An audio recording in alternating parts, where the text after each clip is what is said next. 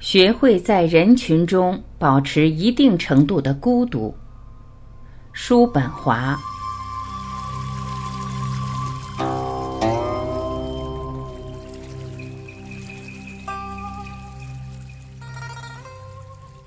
一，让你的大脑过自足独立的生活。大脑安全地盘踞于人体的最高层，在那儿过着一种相对自足独立的生活。不过可惜的是，人们往往忽略它的存在，忘记给其提供理所应当的原料，于是越来越多的人丧失了原本具有的天赋。越来越多的人遗忘了自己的本能，从冷静克制到寂静敏锐，一点点丧失了引以为豪的闪光点。所以在你忙碌的快要忘记自己的时候，不要忘了，你还有义务为自己的大脑提供一个富裕的环境，让它过上一种纯粹的理智生活。这既是一种拯救，又是一种回归。论天才。二，完全的内心平和需要独处的空间。身处闹市会让人忘却自己的身份和需求。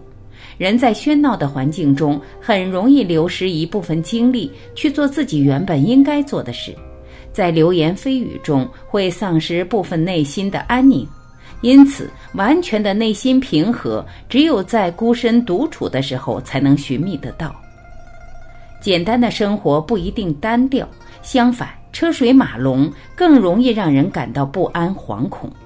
平和的氛围需要自己去寻找，不妨尝试一下深居简出，精简你的社交范围，缩短你的行程，寻找这尘世间仅次于健康的至高无上的恩物。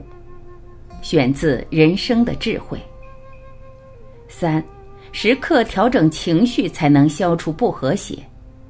如果你还在寻找那个和你心灵完全契合的人，实际上这只是徒劳无功的事罢了。你会发现，尽管人们彼此间保持协调一致，但仍会习惯性的保持距离，或者仍会产生一种偶然的冲突。差异的存在本来就是无可厚非的事实。你能够做的，只是随时准备调整自己的情绪。不要靠情绪做事，而要尽量凭借理智，将你的情绪调到常温，以一种温和的姿态待人接物，从而消除或者弱化随时都可能出现的矛盾。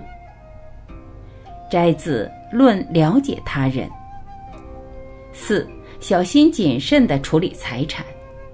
小心翼翼和大肆挥霍是处理金钱的两种不同的态度。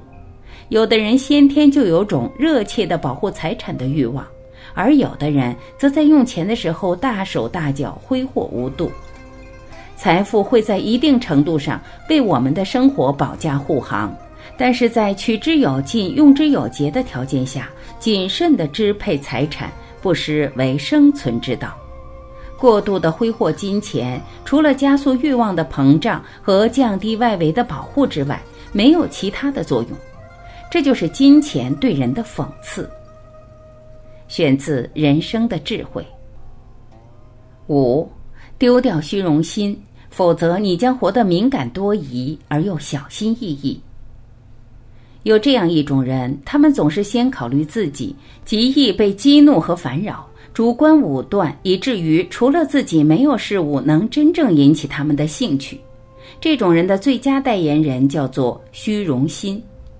虚荣心越强，人就会变得越敏感，自我保护、自我欣赏的倾向就越明显。就像一块金牌，既舍不得丢掉，又因为太重不得不弯下腰慢慢前行。因为视野的缩小，所以不得不紧紧盯着脚下的路，生怕一不小心掉下悬崖。摘自《论了解他人》。六。学会在人群中保持一定程度的孤独。高傲其实是卑微的折射，但是孤傲却是某种生存技巧。学会在人群中保持一定程度的孤傲，一方面不要拘泥于别人所说的话，不要立刻和盘托出自己的想法；另一方面，不要对他人寄予过高的期望，无论是道德上还是才智上。留出一些空间，和别人保持一点距离，承认差别的存在，其实就是宽容的最佳途径。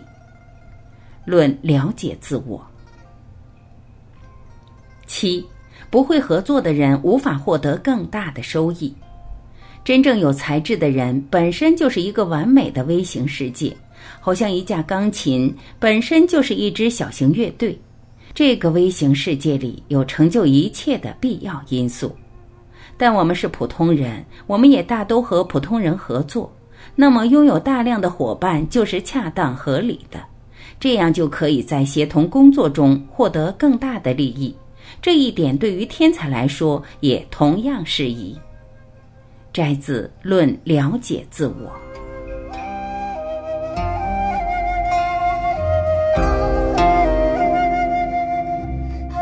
感谢聆听，我是婉琪。今天我们就分享到这里，明天同一时间我依然会准时在这里等你回来。